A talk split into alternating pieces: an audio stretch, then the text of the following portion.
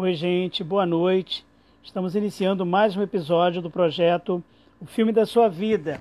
Hoje, o 37 episódio. Foi um encontro que teve que ser adiado por conta de problemas com a conexão da última segunda-feira. Hoje a gente está falando uma quarta-feira, é um dia típico para o projeto, mas com a mesma alegria, com a mesma felicidade, porque vou receber e vou conversar com um poeta, um escritor, um ator, um cantor, um professor e um dos mais amados, um dos mais queridos da Zona Oeste do Rio de Janeiro, o professor Wilton. Ele escolheu falar sobre o filme Ben-Hur, entre outras coisas, né, sobre o filme Ben-Hur. Vai falar sobre seus discos, seus projetos, sua carreira, histórias da sala de aula, enfim. É um querido amigo com quem eu vou ter o prazer de conversar nesse projeto que tem me dado tantas alegrias, que tem contado com tanto apoio das pessoas, dos amigos, né, do público em geral que tem assistido, prestigiado as lives, depois os vídeos que são é, postados no YouTube, enfim. Eu vou mandar o convite aqui para o Wilton e a gente vai começar a conversar.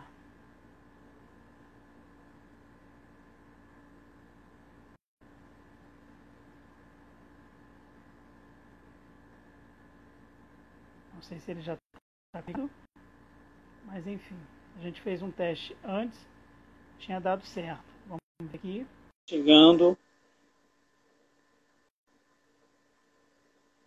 Já mandei o convite para o Wilton. Se tudo der certo, a gente vai conseguir conversar hoje. Não sei se ele já está por aqui.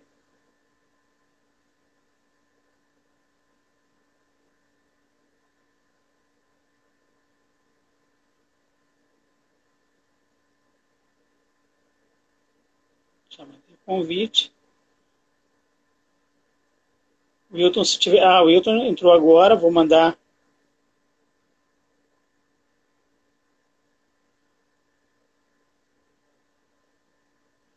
Já está convidado, Wilton. Não sei se apareceu para você aí.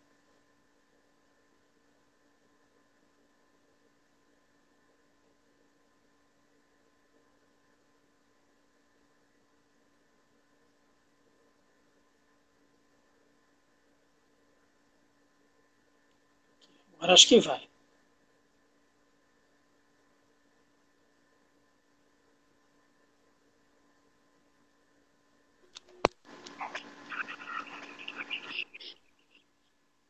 Salve, salve.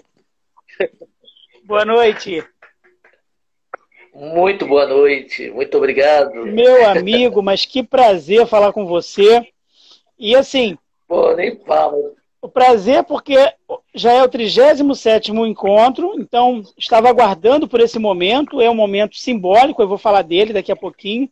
A gente tentou fazer esse encontro na última segunda-feira, mas estava chovendo, problema de conexão. Aliás, eu quero agradecer as pessoas que estavam presentes, né, que entenderam ali. A gente tentou entrar ao vivo três ou quatro vezes, não foi possível. Agradecer a você também pela sua boa vontade, pela sua paciência, enfim, problemas da era moderna, da tecnologia, das lives, e a gente não conseguiu fazer naquele momento, mas hoje, felizmente, estou tendo a honra, o privilégio de receber um querido professor, um querido amigo, um grande artista é, que faz arte a partir da Zona Oeste do Rio de Janeiro e pelo mundo afora, por quem eu tenho grande admiração, por quem tenho grande respeito, num momento simbólico que é a semana em que comemoramos o Dia do Professor.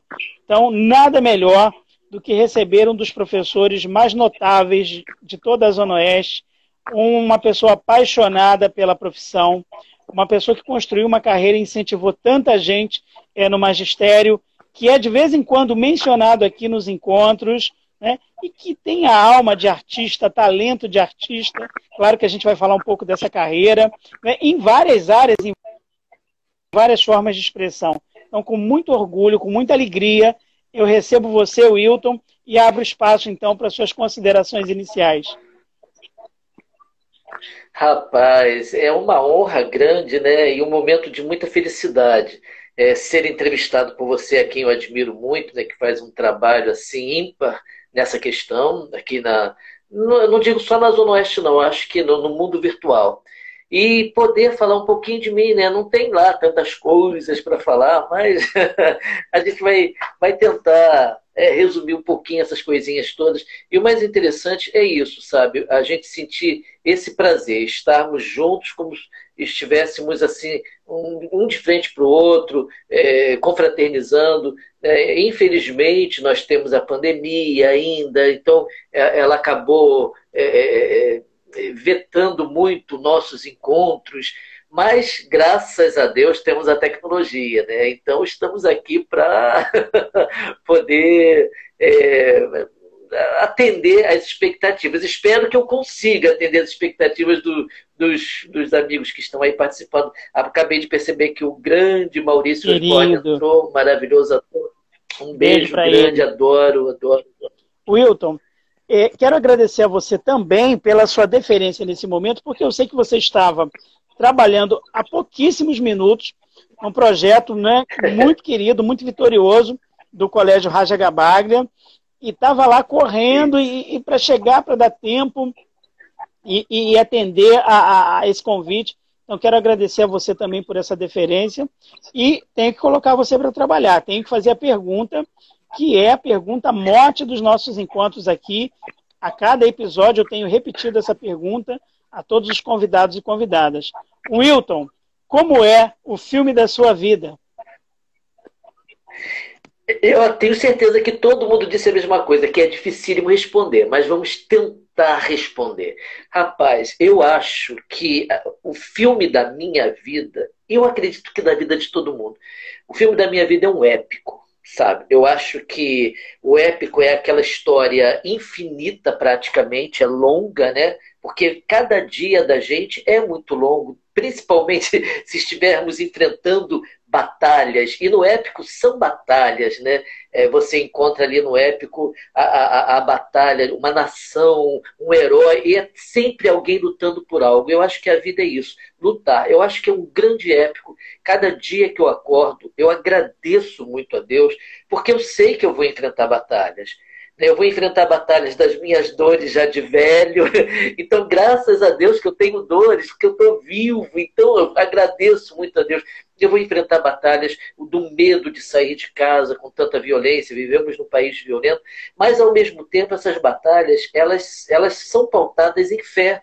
Eu vou com fé e, e, e entrego realmente a um poder maior e que se faça o melhor por mim. E eu vou fazer o meu melhor para que aquele dia seja pleno e perfeito. Então, acho que é um grande épico, né? É batalhar todo dia e não é matar leão, é conquistar leão, né? Transformar leão, fazer esse leão virar nosso amigo.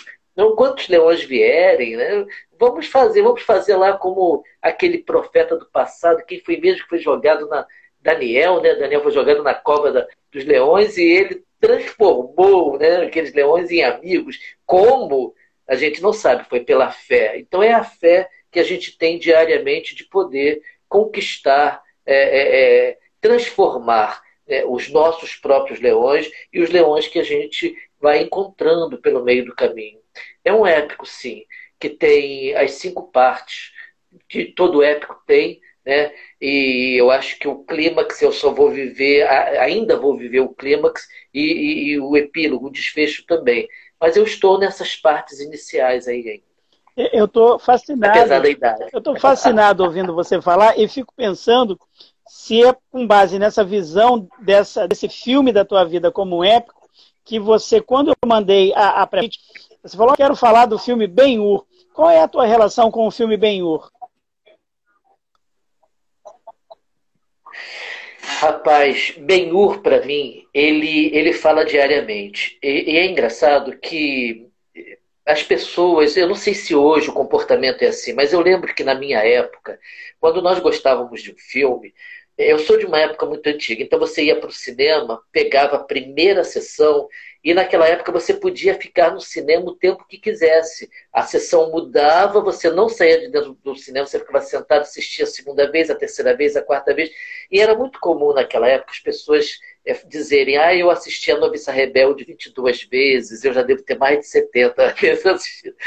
E o Ben-Hur foi um filme assim comigo. É um filme que eu tenho que ver sempre Porque em cada momento eu aprendo algo com Ben-Hur. Ele é um épico e ele é um épico sagrado.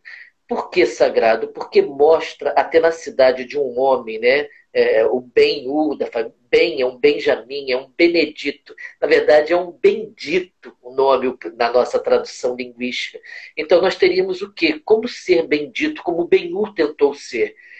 É por isso que eu admiro tanto o herói desse, desse, desse época. Porque ele, ele, ele tenta se sacralizar o tempo inteiro, apesar de ter todas as disposições que todos nós temos da imperfeição, né, a raiva, a revolta, ele tentava o tempo todo tornar-se bom e, acima de tudo, eficiente. Porque ser bom é, é bom, é maravilhoso, mas é, é muito cômodo. O problema é ser bom e tornar-se eficiente. E para a gente se tornar eficiente, a gente tem que se doar. Isso dá muito trabalho. As pessoas.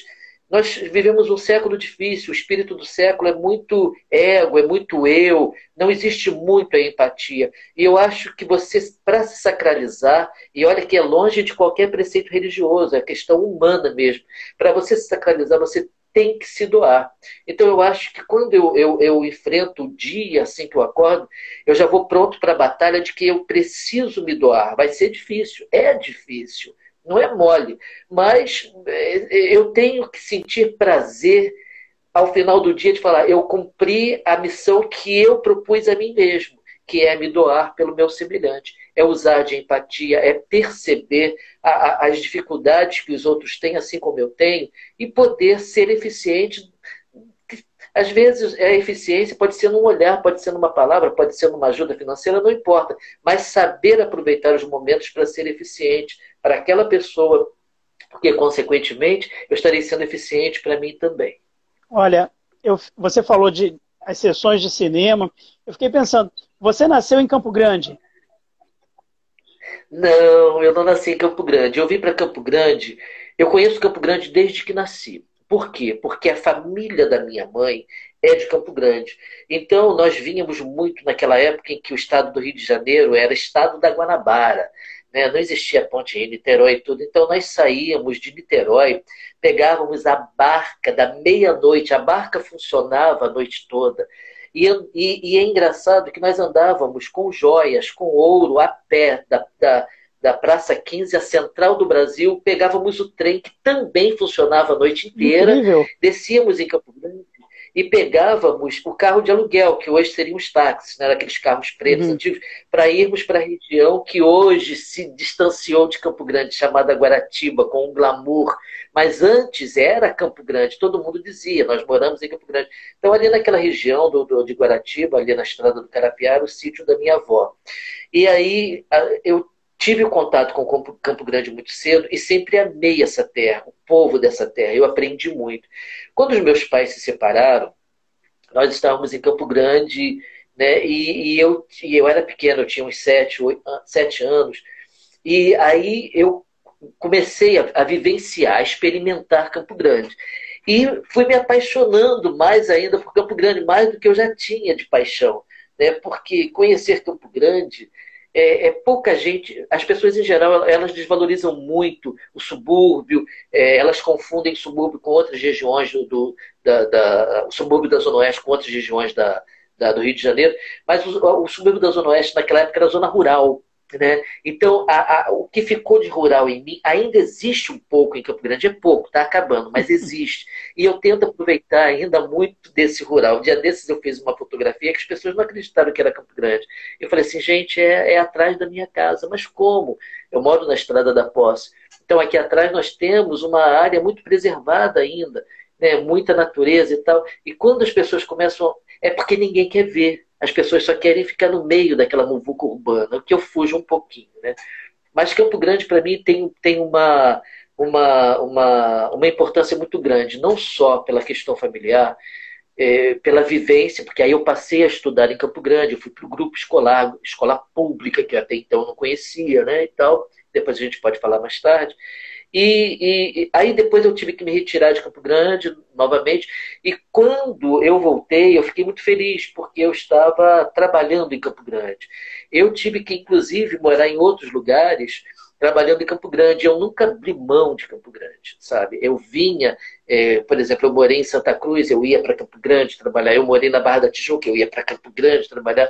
E o amor é tão grande a essa terra que eu, às vezes, passava dias a mais do que era necessário justamente para poder usufruir de tudo isso. Eu tenho uma memória afetiva muito grande com Campo Grande e tenho lembranças que poucas pessoas hoje é, é, é, guardaram. Às vezes eu falo da, de, da, da, da localidade, eu, nossa, eu não lembro que era assim. Você vê como foi tão importante para mim que eu sei é, é, o espaço eu sei, o metro aqui, o muro da escola era aqui, hoje não é mais. Essa rua era larga dessa forma hoje. Então eu sei o que havia e o que não havia. Tanto é que alguns historiadores às vezes me ligam, e o que, que tinha na região tal, tal, tal. Se eu souber, evidentemente, eu vou falar. Se eu não souber, eu também, ó, isso eu não sei. Mas é, é, é, é muito engraçado porque foi tão importante para mim, na minha formação como ser humano, que eu guardei essas memórias todas, eu fotografei mentalmente. Então eu sei discorrer para você exatamente como era a Rua X. Quando eu falo como que, que a Rua Aricuri, uma parte dela era estrada de chão, as pessoas não acreditam. Incrível. Como é que pode? Quando falo, é a Rua Catiara, eu explico, eu, quando eu falo da, das, da, da, dos monumentos que também não existem mais, as bicas públicas, etc as pessoas ficam bobas. Eu acho que Campo Grande se tornou o meu país. Eu sempre digo isso: Campo Grande é o meu país. Eu, eu te fiz essa pergunta justamente porque você é um pouco símbolo e um pouco embaixador ou representante dessa memória campograndense por várias razões. Né? Você estava comentando da tua memória afetiva sobre os espaços. Questão de uns dois ou três meses, você fez uma publicação em que você descrevia, não sei se você vai se lembrar disso, você descrevia é, como era a, a, a, ornamentação da Praça Freire Alemão, que é uma praça que fica não é, num espaço importante de Campo Grande, entre a, a, a Avenida Cesário de Melo, Estrada do Monteiro, na descida do que se chama hoje de Viaduto Velho, em frente ao, a antiga, ao antigo hipermercado Centro. Você descreveu a, a, paisagem, depois você descreveu o busto, depois você falou do chafariz, e aí falou da estação do BRT. Então, quer dizer, você é símbolo dessa memória, você está sempre lembrando, né? De acontecimentos, divulgando fotos. E aí eu ia perguntar a você o seguinte: você chegou a frequentar os cinemas em Campo Grande? Campo Grande teve um cinema luxuoso, na verdade, né? Um dos, dos mais bonitos do estado do Rio de Janeiro. É, inclusive, foi a maior. Você fala do Cine Palácio, Sim. né? É, o Cine Palácio foi a, era a maior sala do Rio de Janeiro, a maior sala de cinema. É, o número de cadeiras é, batia em qualquer outro cinema em todo o Rio de Janeiro. Então era, era um cinema que era referência. Né? Ah, ah, e, e, e, havia, nós tivemos outros cinemas, nós tivemos várias salas de projeção, por exemplo. Pouca gente sabe que na Pracinha do Comari teve uma sala de projeção que nós chamávamos de cinema. Ali em Cosmos nós tivemos uma. É, pouca gente sabe que na Rua Aricuri, isso é muito importante falar, é, na década de 40, 50, nós tivemos o primeiro drive-in do Rio de Janeiro inteiro. Ninguém sabe disso. E, e, ali nós, é, é praticamente na, na, esquina da, da Aricuri com a, a, a Rio São Paulo, a antiga Rio São Paulo. Eu, os, os caminhões vinham e tal, então fizeram ali como um ponto estratégico. Só que não, não deu certo, evidentemente não ia dar. Naquela época passavam caminhões, mas pouca gente tinha um poder aquisitivo para ter um carro. Né? Poucas famílias tinham carro e poucos vinham de São Paulo para o Rio de Janeiro e tinham que passar por dentro de Campo Grande para chegar ao Rio de Janeiro. Então, eles. E ninguém ia parar no cinema naquele momento. Estava querendo mais era chegar. É. então, o, o, cinema ele não vingou, ele durou meses, mas foi o primeiro drive-in do Rio de Janeiro inteiro. Então, são coisas que deveriam ser. É, é, é, é colocadas, né, documentadas, para que não se perdesse, porque as memórias afetivas vão embora com, com, com, o nosso falecimento. Se a gente não coloca isso, por isso que vira e mexe eu tento colocar alguma coisa no Face, porque enquanto durar alguém vai saber. Mas seria bom se alguém né, né documentasse isso, para que as outras gerações também pudessem entender, pudessem perceber. Eu acho de extrema é, importância. E tem uns seis meses, você vê, olha só como eu acompanho você Não estou stalkeando, não, hein? Estou acompanhando como fã, como admirador. Tem uns seis meses, você recuperou um personagem, uma figura, um artista também muito, muito querido. Aliás, Campo Grande é muito rico em, em arte, em, em, manifestações, expressões é, artísticas, culturais, na música, no teatro, no cinema, na televisão, no rádio, enfim, todas as áreas que vocês que, que estão assistindo, que vierem a assistir, né, imaginarem, Campo Grande tem e teve grandes representantes, entre eles estou aqui conversando hoje com o Hilton. Mas tem uns seis meses você fez uma recuperação de uma informação que eu achei incrível, que é o Rick Ricardo, um ídolo da Jovem Guarda. Você sabe do que eu estou falando, né? Que é o nosso querido professor também, Osni Vidreiro, uma figura queridíssima, que em breve estará aqui com a gente, se tudo der certo, na segunda temporada estará por aqui. E você foi pegar fotos, publicou um, um vídeo do YouTube com uma música, e aí eu, eu, na mesma hora, entrei em contato com você, que eu falei, essa música é uma das minhas preferidas da Jovem Guarda, eu ouvia muito essa música com meu pai. E aí você recuperou essa informação. Você está virando o detentor dessa memória, ou um dos detentores dessa memória artística e cultural de Campo Grande. E aproveito a, a, a tua presença para mandar um grande abraço para todos os artistas, todos os intelectuais, todos os professores. Nós conversamos bastidores, né, Wilton, falando sobre isso. Fazer arte a partir de Campo Grande para o mundo. E nós temos grandes artistas, grandes intelectuais, temos o Instituto Campo Grandense de Cultura, a professora Marli Monte, para quem eu mando um beijo, a Nancília Pereira. Olha, é injusto porque não dá tempo de falar todo mundo, mas todo mundo se sinta abraçado, beijado, é prestigiado por esse carinho, por essa admiração que a gente tem por essas pessoas que fizeram a história é, é de Campo Grande. Tem o Luiz Mansur, que escreve a história de Campo Grande. Tem o Chiquinho da Pedra, a Lenita Rhodes. Gente, é muita gente querida fazendo arte, produzindo cultura. E estou conversando aqui com um desses representantes hoje. Mas, Wilton, eu queria dizer a você o seguinte: como é que você vai para o magistério? Já era influenciado pela família? Como é que você foi para o magistério? É, desde os cinco anos de idade, quando me perguntavam o que você quer ser, professor. Eu vim com o chip. Eu já sabia que eu queria ser professor. É claro que quando eu fui crescendo, eu tive uma outra, um outro desejo, que era ser piloto. Eu queria muito pilotar um avião. E aos meus 18, 19 anos, eu acredito, mais ou menos por aí, é água, gente. eu só bebo água, não bebo refrigerante. Engraçado, né? Raramente eu bebo alguma coisa assim. Então, é, eu, eu, queria muito ser piloto e abri um concurso para Varig. E aí eu fiz, eu passei praticamente em tudo, em todos os quesitos. Era um concurso muito diferente do que aconteceu depois de mim, né? Você fazia determinadas provas, eu não sei por que, que houve daquela forma. Você fazia determinadas provas, depois é que modificaram tudo. Até em prova de natação eu passei sem saber nadar. Olha só. Mas é, é, fiquei, é, levei bomba na, na visão. Eu, era necessário usar lente de contato. E naquela época não existia nem lente de contato de latinosa, era aquela de acrílico. E elas eram muito caras e eu não tinha dinheiro para comprar uma lente de acrílico, eu, eu usava óculos. Então eu me barraram nisso, eu não tinha como, como comprar. Mas eu, não, eu agradeço muito a Deus. Eu acho que tudo que é seu vem, de alguma forma. É o que está para acontecer de bom para você, se você entregar né, a, a, Deus, ou seja lá quem você chama, é, dependendo da sua fé, aquilo vai chegar. Então, é, eu agradeço muito a Deus, porque quando eu entrei no magistério, e eu comecei muito cedo, eu tinha uns. É, não vou falar minha idade, mas ah, já tenho 40 anos de magistério. Ali, rapaz, eu falei assim: caramba, que mundo.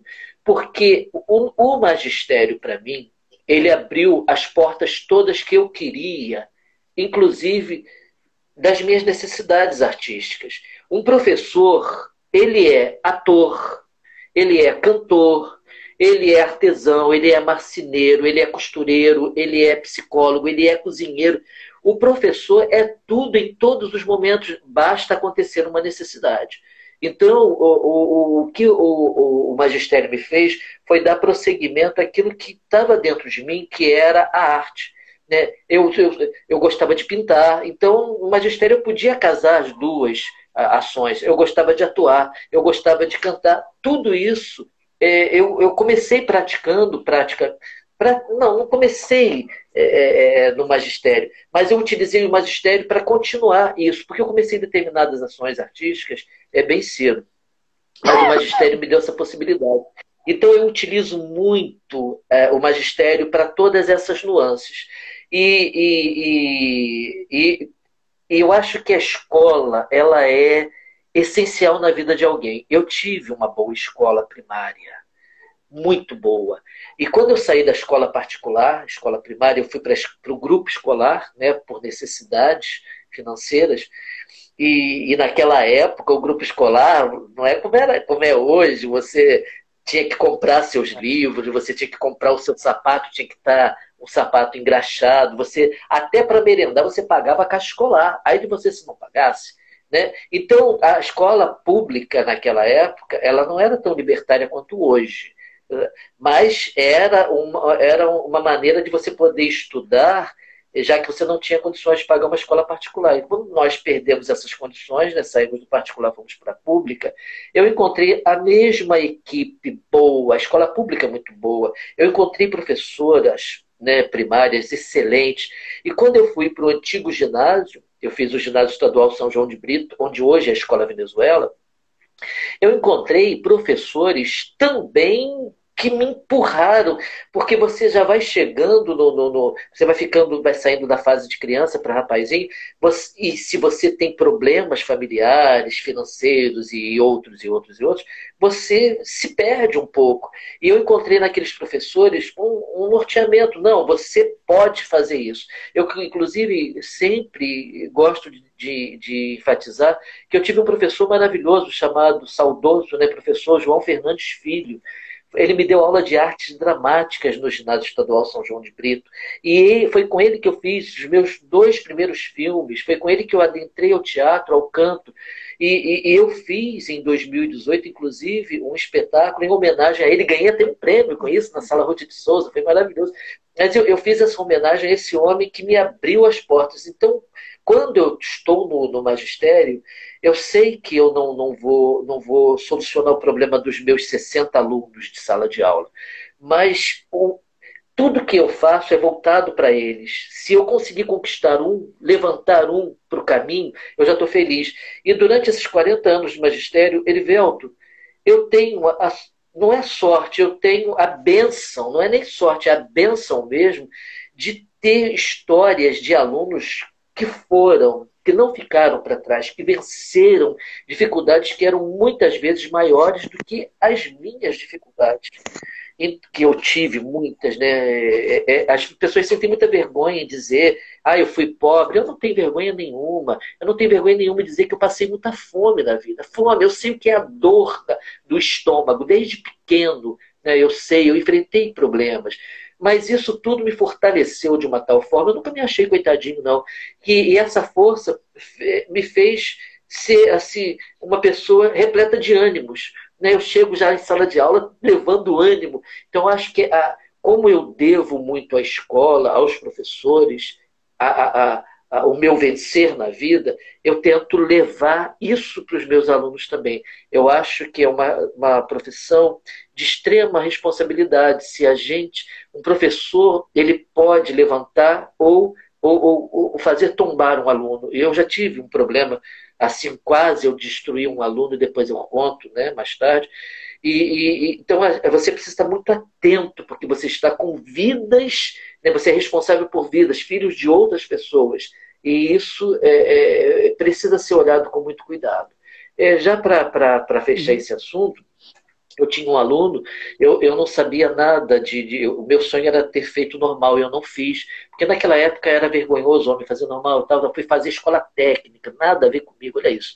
Fazer lá em Marechal Hermes, é uma história longa. Aí me formei professor e tal, estou dando aula no colégio Afonso Celso, dando aula para o antigo segundo grau, hoje ensino médio, e uma professora ficou adoentada no primário e tal, e a minha diretora, a professora Maria de Lute, que eu adoro também, ela me perguntou se eu poderia dar 40 minutos para quatro turmas de primário. Aí eu falei assim, posso, mas o que, que eu vou dar se eu não sei trabalhar com primário? Não tem nenhuma técnica, nenhuma didática. Ela falou assim, não, o senhor, do jeito que o senhor é, o senhor vai fazer, vai dar aula de redação para eles. Eu falei assim, tá bom. E aí ela não me deu quatro, ela me deu oito turmas, três, quatro de terceira série primária e quatro. E você imagina Nossa. você nunca trabalhar com criança e não ter técnica nenhuma. Foi ali que eu aprendi a dar aula. Porque a criança te fala na lata o que ela está é sentindo. É ela demonstra, é muito imediato. Então foi, foi. Aí eu logo preparei uma apostila para eles, trabalhava, sempre trabalhei muito com música e filme. E foi um sucesso. E nisso eu tinha um aluno, ele tinha uns oito anos, é, muito claro na pele, alourado e tal. E era um aluno que tirava 8, 9, 10, 8, 9, 10, e ele, tirou um 7, uma nota excelente. Mas ele tirou um 7 e eu fiquei chateado porque ele tirou 7. Olha só, que doideira minha. Aí eu fazendo a chamada, aí eu falei assim, aí eu entreguei a prova, né? Poxa, Farley, o nome dele é Farley. Poxa, Farley. Aí Aí fui lá botar a presença, aí ele sentou. Nisso, cara, só pode ter sido Deus. O meu olhar se voltou para ele. Ele estava sentado, vermelho, feito um tomate. E na mesma hora eu pensei: meu Deus, eu posso estar matando um aluno. Porque dependendo do que você fala para a criança, a sensibilidade da criança pode absorver aquilo de maneira muito negativa. Eu falei, mas foi um notão, cara. Aí ele ah, ficou todo cheio. Então, dali eu comecei a ter muito cuidado com o que eu falo, com como eu olho, como eu gesticulo para o meu aluno, porque além de ser referencial, eu posso ser um estopim para o sucesso ou para a derrota desse aluno. É verdade. Wilton, o, o Maurício, nosso querido Maurício Osborne, está participando aqui no chat. Ele está lembrando aqui para a gente né, que você é fundador, diretor, autor da Companhia Teatral Companhia do Absurdo. A gente vai falar daqui a pouquinho. Né? E ele está dizendo aqui para a gente o seguinte: essa live é um brinde a todos nós professores pelo dia 15 próximo. Desde já, parabéns aos dois que somos professores e amigos. Muito obrigado, Maurício. Realmente, a presença do Wilton nesse momento é muito simbólica. Essa data não foi escolhida por acaso e que bom que a gente está podendo conversar com esse mestre que é o, professor e amigo nosso, professor Wilton. Agora, Wilton, eu queria saber de você o seguinte: primeiro disco que você lança é na década de 80. Como é que foi é, o primeiro disco, como é que foi a escolha de repertório. Fala um pouquinho do que você gosta de cantar. Porque eu estou lendo aqui na, na pré-pauta, que você me mandou, você lançou nove discos em vinil, 14 CDs, e cantou com John Phillips, do The Mamas e The Papas, que é um, um, um conjunto musical conhecido no mundo todo, um grande sucesso. E você estava ali com, com essas feras, com esses grandes artistas do, internacionais. Mas fala um pouquinho da tua carreira como cantor. Bom, é, o primeiro disco, eu acho que foi em 86, né? De vinil foram dois álbuns né, em LP e os outros foram em, em, em compacto. Naquela época tinha os compactos, né? Eu acho que é isso. É, se não tô... É, exatamente, são dois álbuns, inclusive com uma história horrorosa. Bom, mas, é, depois é chato de contar, hum. cara, porque me mata, mas depois eu te falo. Aí em 80, eu muito cedo eu comecei a adentrar na música, porque na, no ginásio, lá no ginásio estadual São João de Brito, nós tínhamos aquelas bandinhas de escola e tal. Então eu fazia a, a apresentação, embate. Aí eu comecei, nós começamos a nos apresentar na Tijuca no Arte Maior, ali bem na Tijuca, aquilo dali eu acho que já era Afonso Pena, não, sei muito, não me lembro, não me recordo, há muitos anos. Onde a Rosana mais tarde começou, a cantora Rosana ali, cantando ali. Então, é, eu fui, comecei a ser conhecido. Então as pessoas, é, é comecei a receber convite. Né? Então tinha um estúdio da Masterpiece, né? Masterpiece Sound, se não me engano, é, ali na Buenos Aires, que me solicitou para gravar e tal. Aí eu acabei não indo com a minha banda. Aí eles arrumaram, naquela época, era tudo assim muito doido, cara. Eles arrumaram um grupo para eu cantar. Então botaram até o nome do grupo, era the, the, Brazilian Abstracts, alguma coisa assim, Abstracts, Brazilian Abstracts, alguma coisa assim, que era muito comum, né, naquela época, termos em inglês e tal. E aí cantei, aí nós gravamos em 86, se não me engano, a música do Agente 007. Eu acho que é isso. Não tenho muita certeza, mas eu acho que é porque minha cabeça também já, já falha para determinadas coisas. Tá vendo como eu não tenho uma boa cabeça como as pessoas pensam, não. E aí fizemos o compacto, fez sucesso e tal. Depois saiu uma outra música num álbum de sucessos em, em LP. E aí esse grupo imediatamente acabou, eles me, me transformaram para um grupo que eu gostei muito, era um quarteto chamado Tic Tac Two. Era é, as pessoas, inclusive, por incrível que pareça, morreram muito cedo. Era o Marcos, Marcos Lira, a Sandra Souto, foi a primeira a nos deixar, e a Adriana Chaves. Eu soube recentemente que ela também partiu. Então, nós fizemos um certo sucessinho tocando nas rádios e tal. E a United Artists começou a se interessar. Só que eles não quiseram, eles pegaram a gravação, naquela época rolava dinheiro, não sei bem como é que era feita esses trâmites de, de, de, de gravadora, de estúdio, não. Eu sei que lança, queriam, queriam lançar um LP, então o grupo fez, o grupo todo fez, mas no final das contas só saiu o meu nome, não saiu o nome do grupo saiu como se eu fosse um cantor é, é, é, é, é solo e, ne, e, o chato, o mais chato disso tudo é que nem os créditos eles deram da, da, da, das pessoas cantando comigo, porque é notório, você vê vo, as vozes das meninas, um coral perfeito, as meninas muito boas, o rapaz também e tal. E aí, mas continuamos juntos, eles entenderam que não foi a, a questão minha, nem deles. Aí dali, aí esse, esse, esse álbum vendeu bastante. Evidentemente, eu sempre aprendi com a minha mãe a questão da honestidade. Então, é, eu não acho que isso é qualidade, não. Acho que é obrigação. Né? Você ser honesto é, é, é, ser, é obrigação de cada ser humano. Então, tudo era muito dividido. Se, é, nós somos um grupo. Então, um foi chamado para cantar, ele vai ganhar, ele dividia com o grupo, mesmo que o grupo não tivesse ido. Então, a gente sempre deixou isso muito claro. Aí o grupo, com o tempo, uma das meninas casou, não quis mais, o grupo foi se dissolvendo e, e realmente ele se dissolveu ali. O menino continuou na, na, vida, na vida artística, as meninas. Uma continuou, mas não mais cantando. Ela, ela até mais tarde fez filmes comigo e tal. E aí, aí o estúdio quis gravar um álbum, isso é, já era o ano de 1980 e 88, 89, acho que era 89, quis gravar um álbum só com músicas românticas, é aí que vem a tristeza toda, rapaz.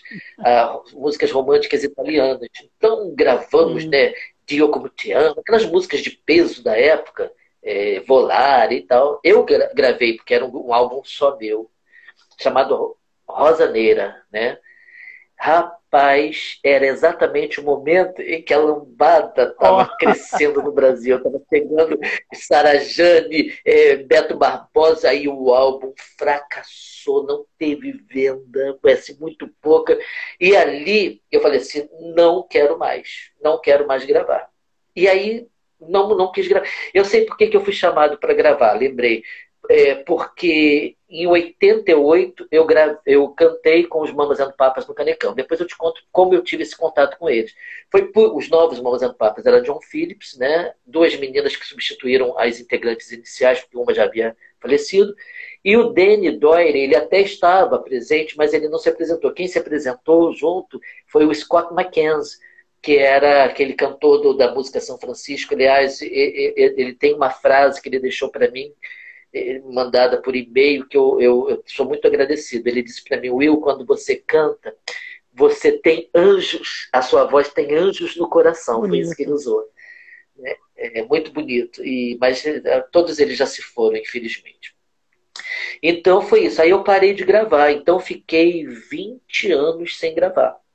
20 anos sem gravar. Eu só retornei em 2009, quando o saudoso Paulo Magalhães, do São Paulo Estúdio, me convidou novamente. Eu não queria, mas ele me convidou e eu acabei voltando. Foi aí que vier, veio a, a, a, a leva dos CDs. Então eu fiquei 20 anos parado. Aliás, para quem está assistindo, para quem está ouvindo a gente, para quem vai nos ver no futuro, É, tem muita coisa do Wilton disponível no SoundCloud, eu ouvi bastante coisa. Aliás, recomendo muito, até falei com você, né, Wilton? A versão do Wilton de Wicked Games, do Chris Isaac, que é lindíssima. É, é páreo duro para a gravação original, porque é muito bonita. É muito bonita. É, então, é, é, pessoal gosta. Fico pensando assim: professor, cantor, autor teatral, ator de cinema, ganhou um prêmio só pelo amor vale a vida? Não, esse foi um filme que eu ganhei elogios. O prêmio que eu ganhei foi do Festival do Rio Grande, né? Mas esse esse filme para mim foi um, esse que você citou foi um marco porque é de um grande cineasta brasileiro, é o Carlo Mossi. Ele tem uma importância muito grande no cinema, um dos que mais fez filme e foi de um elenco. Primeiro que a escolha do filme fugiu tudo que o, que se conhece do Moss, porque ele fez um filme que é uma poesia. Ele fez um filme voltado para a vida de Zequinha de Abreu. Aquele filme Tico Tico do Fubá, que eu adoro, com a Tônia Carreiro, Anselmo Duarte, ele não traduz exatamente a história do Zequinha de Abreu. Ali está tudo muito romanceado. Então nós fomos, né, o Carlos Mossa teve o cuidado de ir à cidade natal de Zequinha de Abreu, conversar com a, com a filha, com os netos, etc, etc, etc, para poder montar o filme. Então é, é, é, um filme que você não consegue nem classificar se ele é um documentário, se ele é um romance, se, se é um filme, é uma poesia cinematográfica e com um elenco maravilhoso, né? A falecida Leite Francisco, nossa minha amada amiga, a Lúcia Alves, Kátia D'Angelo, Tião, Tião Dávila, é, é, é, Lino Correia, gente, é muita gente, Fernanda de Jesus, muita gente de peso. O elenco estelar o filme é mesmo. É muito é, o filme é Lúcia Alves, nossa, a Rossana Guessa. A Rossana Guessa é a, a protagonista do filme belíssima, sabe? E ela empresta um pouco da voz dela para cantar, porque é uma, é uma italiana que escolheu o Brasil para viver, né? Também uma das mulheres que mais fez filme no, no, no, Brasil. Quem, quem protagoniza o filme com ela é o Leonardo Arena, um jovem maravilhoso. Então ele faz Zequinha de Abreu e a Rossana faz a esposa do Olha, cara, é um filme. E, e eu fiquei muito feliz porque é, houve uma crítica muito favorável ao meu trabalho. E, e, e foi um trabalho assim de você ter que fazer algo assim, bom, às escuras. Às vezes eu recebia laudo assim, é para gravar agora. E quatro, cinco laudos, caramba, e pum, ia lá e fazia. Então tem cenas belíssimas. É um filme belo. E eu acho que na minha carreira foi a coisa assim mais grandiosa que eu fiz.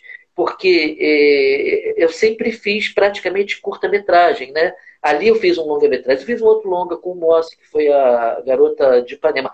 Mas eu acho que esse, ele tem uma importância até mesmo literária, uma importância histórico-literária. Então, eu acho que é um filme que todo mundo deveria conhecer. É muito belo, é muito bonito. Agora, no teatro, é, é um, um, campeão, tricampeão de, de, festivais de teatro. Fala um pouquinho da, da tua atuação no ah. Fest Teatro, como é que é? O Fest Teatro é uma surpresa, né? é, um, é um, um teatro, é, é, um evento grandioso do Fernando Tenório, junto com a diretora Adriana Cândido, que faz um trabalho impecável e que trouxeram para o espaço da escola pública o teatro mesmo, o teatro de essência. Porque as escolas estão acostumadas a fazer teatro. Né? Várias escolas fazem teatro, algumas escolas têm palcos maravilhosos para teatro, mas essa escola, ela, ela fez algo, não sei se no Brasil ou no Rio de Janeiro alguém tenha feito igual. A, a, o que eles fizeram é, é, é tornar o teatro vivo na escola e atuante. O teatro, eles montaram uma sala, né, um palco, eles conseguiram montar isso, uma sala de, de, de, teatro, e ali acontece o ano inteiro, até que culmina no festival, que então deram o nome como Sala Ruth de Souza. E esse festival, ele foi crescendo, crescendo, crescendo, ele tem mais de 20 anos, acho que são 22 ou 23 anos. Esse festival cresceu tanto, cara, que o Brasil inteiro conhece. Tem gente de tudo que é parte querendo participar. E outra... Maurício está tá nessa a, também, não está? Maurício, Flá... Maurício Osborne, Flávio Oliveira. Vou falar dele já, vou falar. Gui tem uma galera aí, não tem? Tem. E eles, eles escolhem uma equipe de, de jurados assim de peso, né? pessoas com histórico maravilhoso nas artes todas, seja TV, cinema, rádio e tal. E ali você vê, é, não existe. É, é um festival de teatro, existe a premiação e todo mundo quer, senão não estaria ali. Eu estou sempre num, num festival para ganhar o prêmio, eu quero ganhar. Mas se eu não ganhar, ah, também não vai fazer diferença porque o meu amigo ganhou. Esse é o ponto. Maravilha. Entendeu? É, claro que todo mundo quer e não é pecado nenhum você querer. Né? Ah, eu só quero participar. Não, eu não quero só participar, eu quero participar e ganhar. Mas se eu não ganhar, o meu amigo ganhou. Por exemplo, quando eu fiz o empresário da graxa, é, eu chamei a Gui Soaré para. Aliás, o Maurício Osborne está o tempo inteiro nisso, nessa história de teatro. Porque a gente sempre, ai meu Deus, precisa alguém para ficar no som. O cara é ator, o cara é diretor, o cara é, é, é escritor, e ele é tão generoso que ele vai para o som para ajudar um grupo, e ele vai se apresentar daqui a cinco minutos. Você vê que, que coisa doida que é. Verdade. Né? É parceiro, é parceiro, é, é humano. E ali, é, aí eu fiz um, a, o, o, o, empresário da Graça, eu não. Eu estava assim um pouco desanimado, porque eu, eu, eu ouvi críticas né, desfavoráveis. Chamei a, a Gui para dirigir uma direção impecável, que eu nunca vi igual. Dois grandes atores, que é o Maurício, perdão, o Marcelo Vieira, né, Marcelo Guzmán, e o, o Robson de Oliveira. E arrumaram uma terceira personagem para mim, que seria uma criatura que iniciaria e fecharia o espetáculo e tal. E fiz, toquei e tal, papapá, mas o texto era meu. E, e eu estava tão nervoso, que é tão engraçado, que as pessoas não perceberam. Talvez quem é, tem mais prática né, tenha percebido, mas as pessoas adoraram. Eu, como personagem, eu, eu, eu, eu, eu perdi a personagem em um segundo, mas recuperei. Quem é ator percebe, sabe, na hora. Mas quem não é, não percebe. Aí quando eu saio, eu desço pela, pela plateia, era para continuar com a personagem, eu não continuei, eu perdi a personagem, porque eu não estava mais atuando, coisa que eu não deveria. Não sei por que, que aconteceu. Em suma, fui até indicado, mas não ganhei. Quem ganhou, se não me engano, foi o, o como prêmio de ator, né? Foi o foi o Robson de Oliveira, que fazia a personagem nessa peça. Mas eu ganhei no texto. Então eu fiquei muito feliz, evidentemente. Eu falei, uau, caramba, então valeu a pena. E, e, e não fiquei triste por perder como, como personagem, não, como ator, não. Eu, eu, e mesmo se eu não ganhasse como, como o texto, eu estaria feliz porque os meus amigos estavam ganhando. Quando chegou em 2018, também eu, eu, eu, eu concorri como ator ganhei também como texto, né? Foram três prêmios como texto esse daí, graças a Deus. Mas como ator foram duas indicações. Quando chegou em 2018, eu fui indicado também. Quem ganhou foi o Renato Matos. Cara, não tinha como não ser o Renato, porque quando eu tive a chance de vê-lo porque às vezes você não está vendo, você está lá no, no, camarim fazendo isso e aquilo, você não vê o seu colega todo. Mas depois que eu atuei, eu tive a chance de tirar a roupa né, e voltar para a plateia para assistir. Quando eu vi o Renato, eu falei assim: uau, o que, que é isso? Não tinha como ser outro. Quando me indicaram, eu até falei, ué, eu achei engraçado, né? Mas se eu ganhasse, eu ia ficar feliz, evidente. Mas o Renato, eu, eu tenho muita honra de, de saber que foi o Renato que ganhou porque o cara mandou, ele deu um show. Então eu acho que o Fast Teatro ele tem essa, essa, essa nuance, né? Ele agrega, ele faz todo mundo trabalhar junto, ele faz todo mundo torcer junto, e quando um ganha, todo mundo. É! Mesmo que você tenha perdido, tá todo mundo ali feliz. Então é, foi uma, é uma escola, e eu quero é, que essa escola dure muitos anos. Eu quero levar essa, essa ideia para o Raja para casar as duas escolas, fazer um trabalho compartilhado, né? Já conversei com a direção do Raja sobre isso, uma direção nova que chegou maravilhosa, que compra as nossas ideias. E, e, e, eu só tenho que agradecer e parabenizar o trabalho do Fernando e da Adriana. É um trabalho digno de, de, de, de honrarias. Aliás, eles nem sabem, mas eles, eles serão honrados por causa desse trabalho. Ai, e, e, é, e, e, são, assim, pessoas que todo mundo deveria valorizar e jamais deixar perder. Agora... Porque o que eles fazem não é para eles, é para todos. Isso é fantástico, esse reconhecimento é fantástico e merecem mesmo. Mas olha, quem está nos assistindo, quem vai nos assistir, vejam, olha, o professor o ator de cinema, o cantor, o autor e ator teatral, e agora um fenômeno editorial com o livro Poemas para, criança de para crianças de todas as idades. Fala um pouquinho desse livro, por favor, Wilton.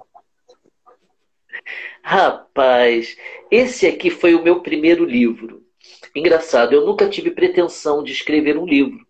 Mas eu, eu sempre publiquei muita coisa no Facebook, meus poemas e tal.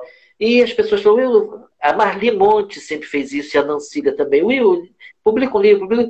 E até que eu, nós recebemos na Confraria dos Artistas Absurdos, depois eu vou falar sobre ela, um rapaz chamado Fábio Vicente. O Fábio foi meu aluno na escola pública. A escola pública é de muito valor, cara. É, nós temos alunos que estão morando fora, representando bem o nosso país, estão vivendo aqui muito bem e tal.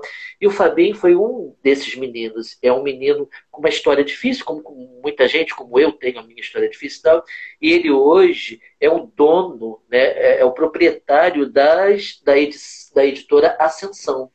Então ele nos visitou, fui, ele foi convidado para participar da, da Confraria dos Artistas Absurdos. Ele foi e começou a conversar. E ele falou que ele era dono de uma, de uma editora que estava começando e nos ofereceu a oportunidade de lançarmos o livro. Só ali nós temos já na confraria cinco pessoas que, que lançaram o livro através dele. Então ele é. E aí, quando eu falei assim, poxa, vou, vou nessa, peguei e recolhi alguns poemas feitos para crianças, que são para todas as idades, e entreguei a ele. E saiu esse livro lindo que o pessoal adora. É um livro que não é grosso, ele tem poemas, né? Com a, a, as ilustrações de Sayuri Nakayama, filha da, da Kátia Gregório. Olha só. Sabe? É uma menina.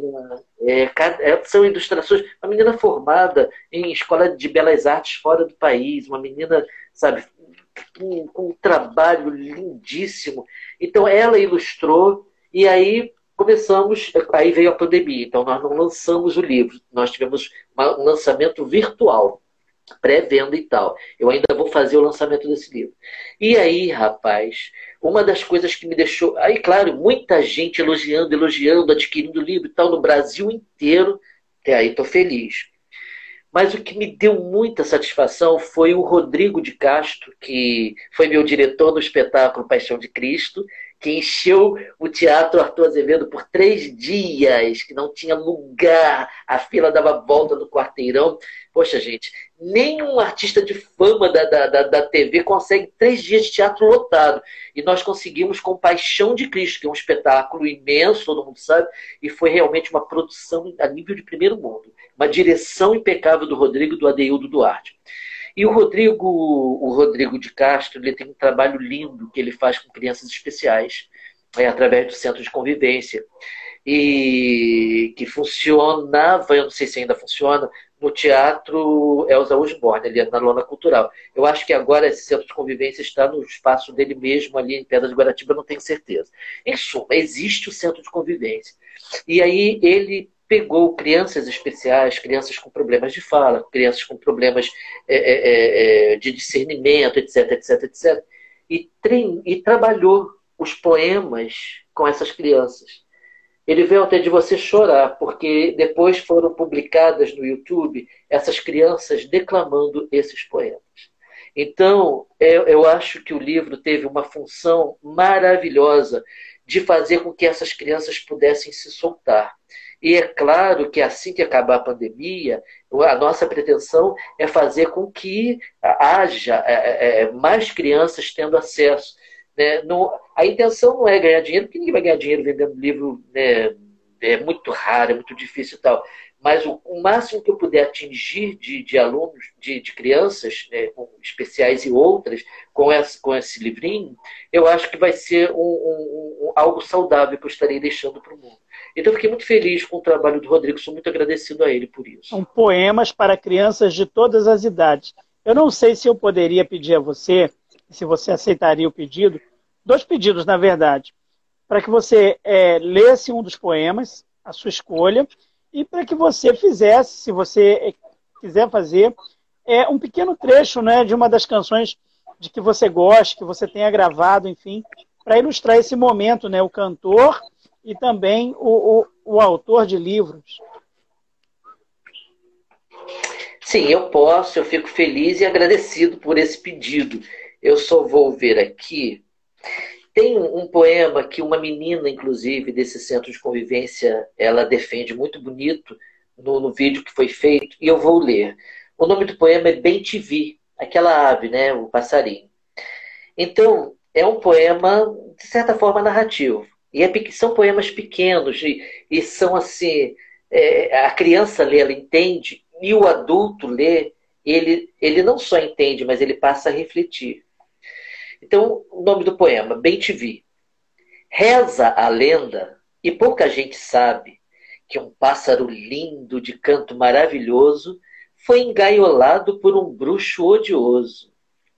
Vovô Isaías, preto velho tão bondoso, com a ajuda de um anjo libertou o pássaro tão formoso. Depois de liberta, a linda ave começou a sorrir e cantou: Bem te vi! Bem te vi!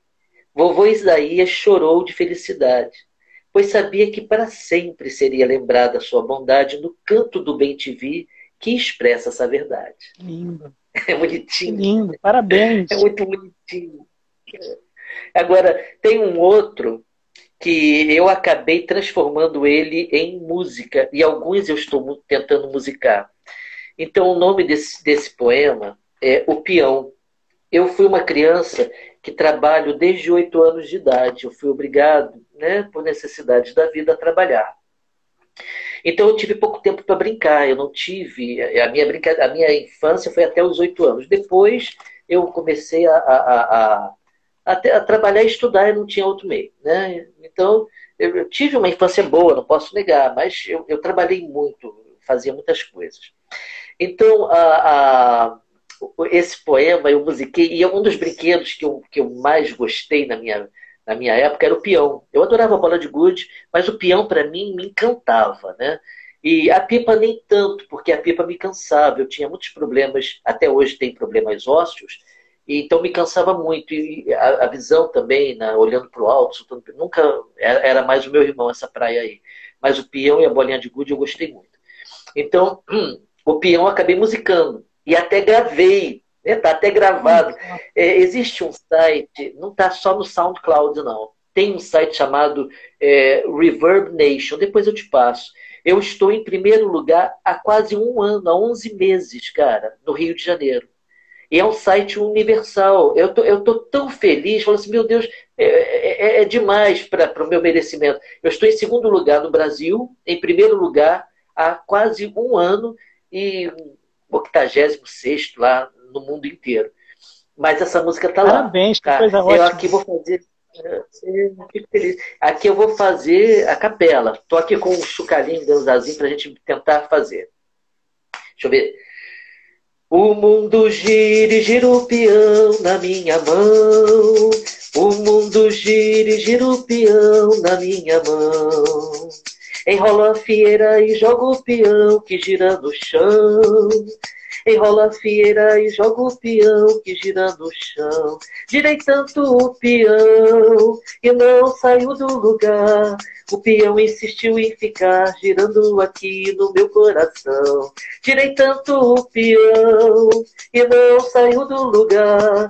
O peão insistiu em ficar girando aqui no meu coração é, é, é, esse, esse peão, ele me ele mostra que a, a, criança continua aqui, a gente envelhece a carne, mas a criança fica. E mostra também, ainda voltando esse gancho de Campo Grande, né, é, que Campo Grande ficou.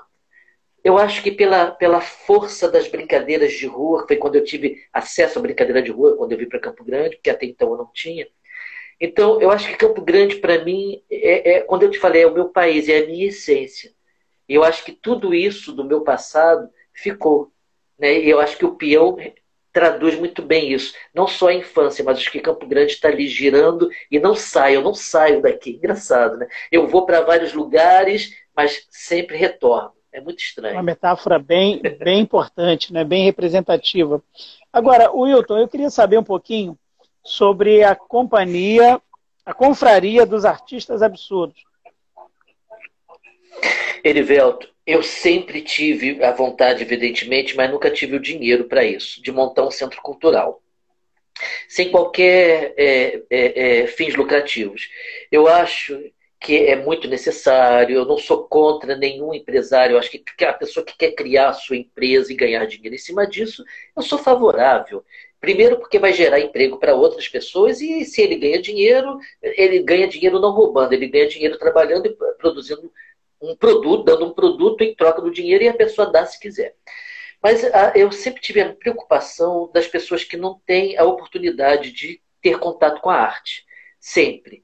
Então eu sempre quis criar um centro, um polo cultural em que pudesse levar cultura para as pessoas. Como eu nunca tive esse dinheiro, as coisas foram. E aí, recentemente, cerca de uns quatro anos atrás, eu comecei a procurar um lugar e toda vez que eu procurava, sempre tinha exigência: não tem que pagar um aluguel, tem que pagar um aluguel. Ninguém queria ceder o espaço. E não sou contra. Eu acho que cada um né, é, é, responde por aquilo que, que projeta no mundo. E aí, até que eu peguei, conversei com a direção do Raja, falei da minha proposta. Eu quero um espaço que não vá atrapalhar o andamento da escola. Aos sábados, a escola não funciona a escola cederia o auditório para que eu pudesse reunir artistas de vários segmentos. Uma cozinheira é uma artista da culinária, um, um fotógrafo, um, um, pedreiro é um, é um artista da, da arquitetura. Então, quem quer que seja, artistas vão congregar, falar de suas artes e vamos, quem sabe, produzir coisas. E aí o diretor, Ricardo Sommer Couto, maravilhoso, abençoado seja, que diretor maravilhoso que a escola ganhou né, nessa, última, nessa última direção. A equipe é, diretiva toda é maravilhosa, a direção adjunta, os coordenadores e tal. Ele falou assim: Will, top, pega. Então tá. Vai precisar todos os sábados? Não. Vamos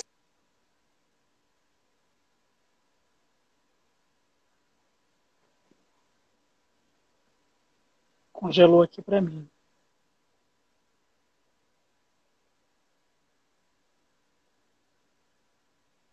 Tá me ouvindo? Tô ouvindo. Congelou um pouquinho. É que eu te...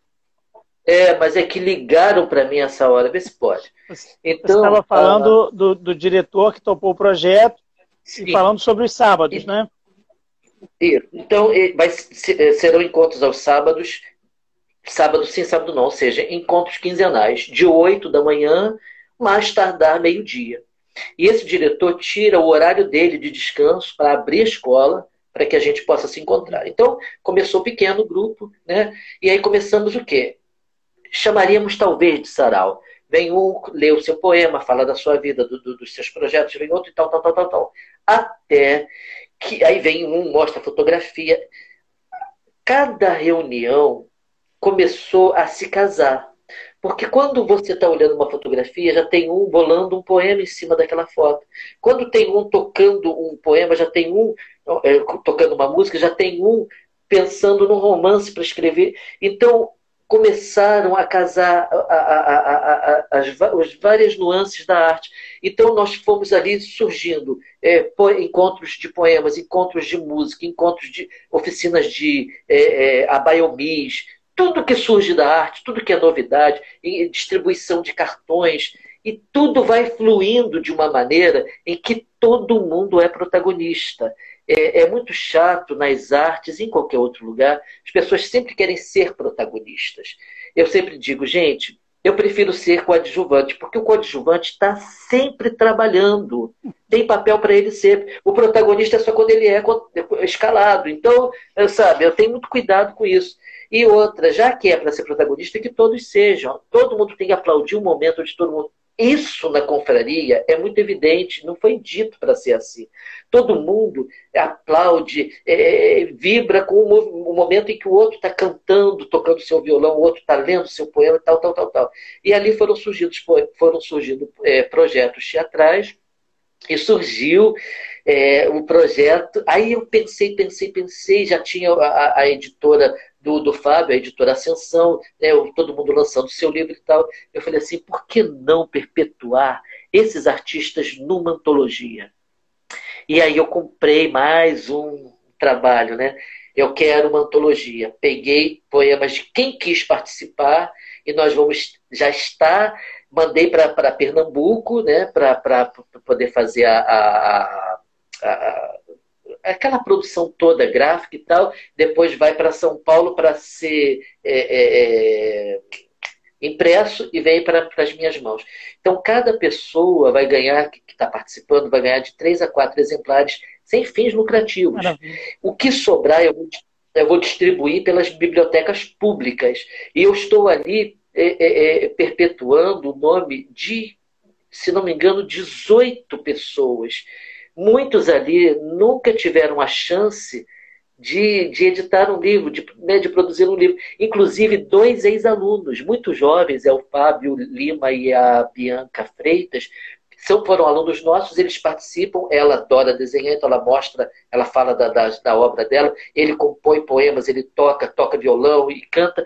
E, e, são duas crianças, praticamente, que eles devem estar com o quê? 18, no máximo 19 anos, e eles já vão ter o poema deles perpetuado na antologia da a primeira antologia da Confraria dos Artistas Absurdos. E vou espalhar pelas bibliotecas públicas e eles vão ter um exemplar deles e mais dois ou três para eles presentearem que eles quiserem.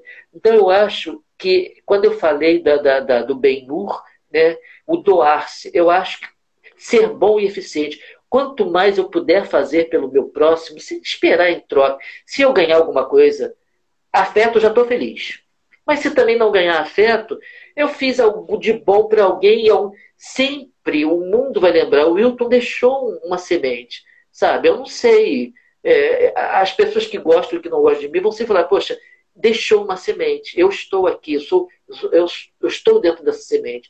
Então eu acho que a finalidade é essa, né? É vencer, conquistar esses leões através da nossa doação. Porque aí, quando você se doa, você é, é, inibe muito do seu ego. É, o artista, por natureza ele é, é, é, egocêntrico. Eu, eu não posso dizer que eu não sou, eu sou egocêntrico como todo mundo é. Tenho ego exacerbado, eu sou um pavão, eu gosto de aparecer e tal. Mas quando você doa e você esquece de você, você diminui um pouco esse, esse ego exacerbado. Eu acho, para que aconteça o equilíbrio humano, eu acho isso de essencial é, estrutura do ser humano. Meu amigo, eu estou impressionado com a, a tua vivacidade a tua energia, quantas áreas da arte, da educação você abraça e sempre com muita qualidade, com excelência. Nossa, é impressionante. A gente está chegando ao final Obrigado. da nossa conversa. É. Eu não posso deixar de perguntar a você, diante dessas coisas que você está colocando, quais são os projetos que você tem para 2022? Eu sei que tem alguma coisa ligando, teatro, e universidades. Eu queria que você falasse um pouquinho sobre esse projeto e sobre outros projetos que você tem aí para o, ano de 2022.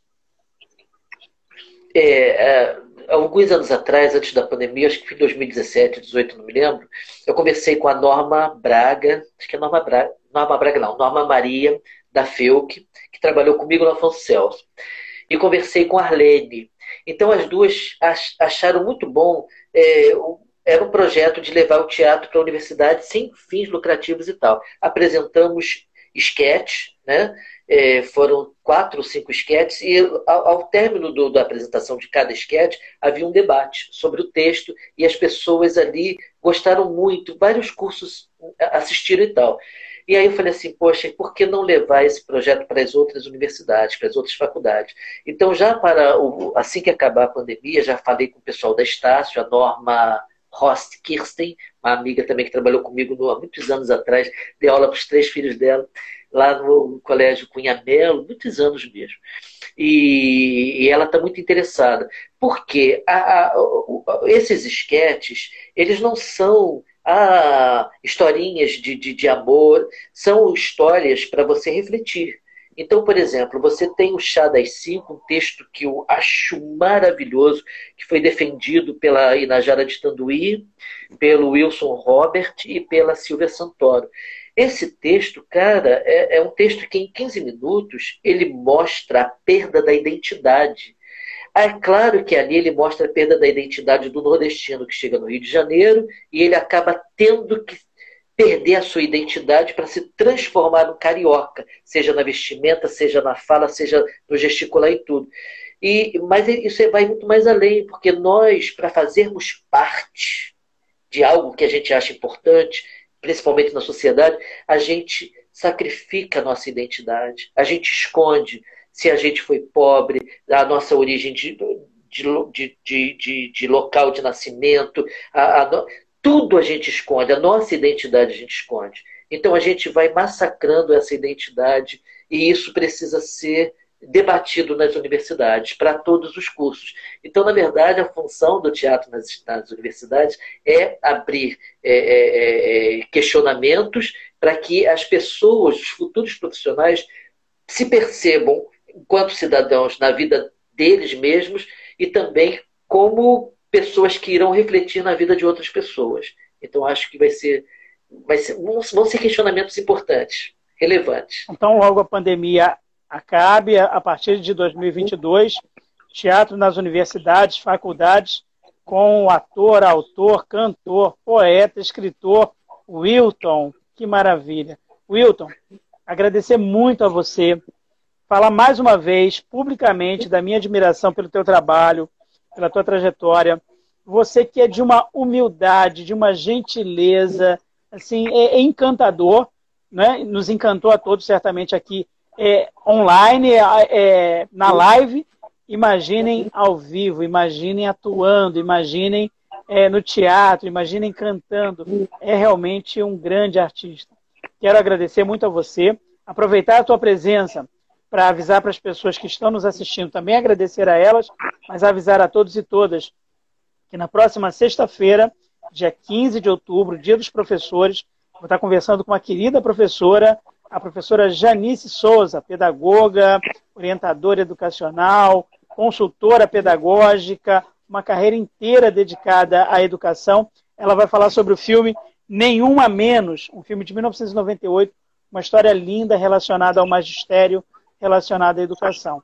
Então, eu tenho sempre recebido muitas pessoas aqui ligadas à arte, à educação, à cultura, né? muitos professores e professoras, mas nesse período, especialmente no mês de outubro, pessoas a quem eu admiro muito, pessoas muito ligadas à educação e que estão me ajudando também a contar um pouco desse filme do Magistério.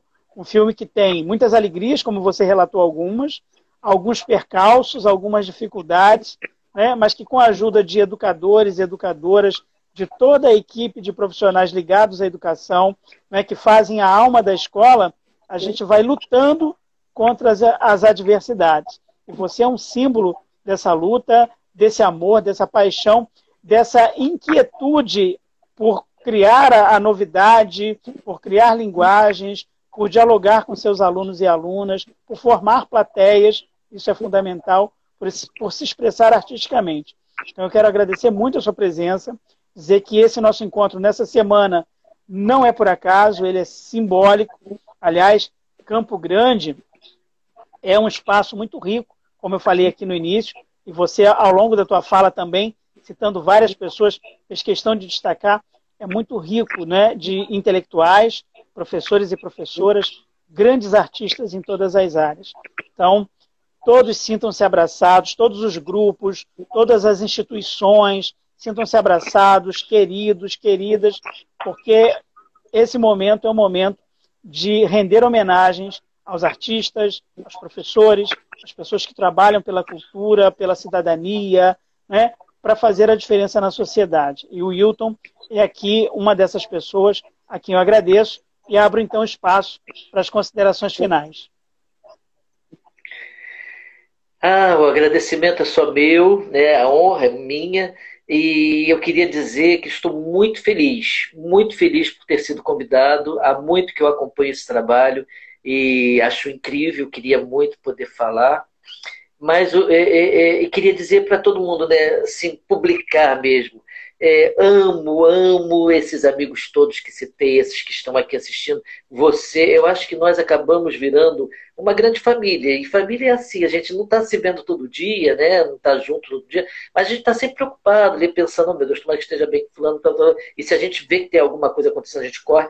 E, e eu só tenho que agradecer a vida, sabe? A, tudo que é ruim, que todo mundo já passou e que eu também já passei, eu até posso falar né, sobre milhões de coisas, mas eu acho que o que vale mais é a gente tentar é, brincar com a vida. Né? Tudo que ela traz, a gente vai fazendo uh, momentos felizes. E, e, eu acho, pelo menos para mim, o, os momentos felizes eles se tornam realmente realidade quando eu faço alguém feliz. Então, quando eu, se eu fiz você feliz, você está com um sorriso né, aí no, no, no, no, rosto.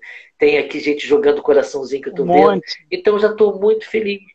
É, e eu posso. É, é, é, não é nada demais, é uma história comum, como a de todo mundo. Eu só tento fazer, como eu disse, dessa minha história comum o, o melhor possível por cada dia. Então, é, é isso que eu tento abraçar. Minha filosofia de vida é essa: ser grandioso hoje. Amanhã eu posso não estar aqui, então eu quero ser grandioso hoje. Então eu tento fazer tudo muito bem feito hoje. Eu acho que esse foi o, o pulo do gato da minha vida para a minha felicidade. E se alguém me perguntar, você é feliz? Eu posso dizer que sim. Eu sou muito feliz e muito agradecido a Deus. Coisa linda, parabéns. Então, para encerrar, vou aqui compartilhar mais uma das coisas que aprendi com você. Beijos de luz para todo mundo que nos assistiu. Beijos, Beijos de luz, luz para você. Fiquem com Deus. Muito obrigado. Muito obrigado, gente. Boa noite. Conversei aqui com o Wilton, um grande professor, artista da Zona Oeste, um querido amigo. Então, muito obrigado a todos e todas que nos assistiram, aqueles que vão nos assistir. E até breve, Wilton, se Deus quiser. Grande abraço. Muito obrigado. Beijão de luz. Beijo para você. Tchau, tchau, gente. Boa noite.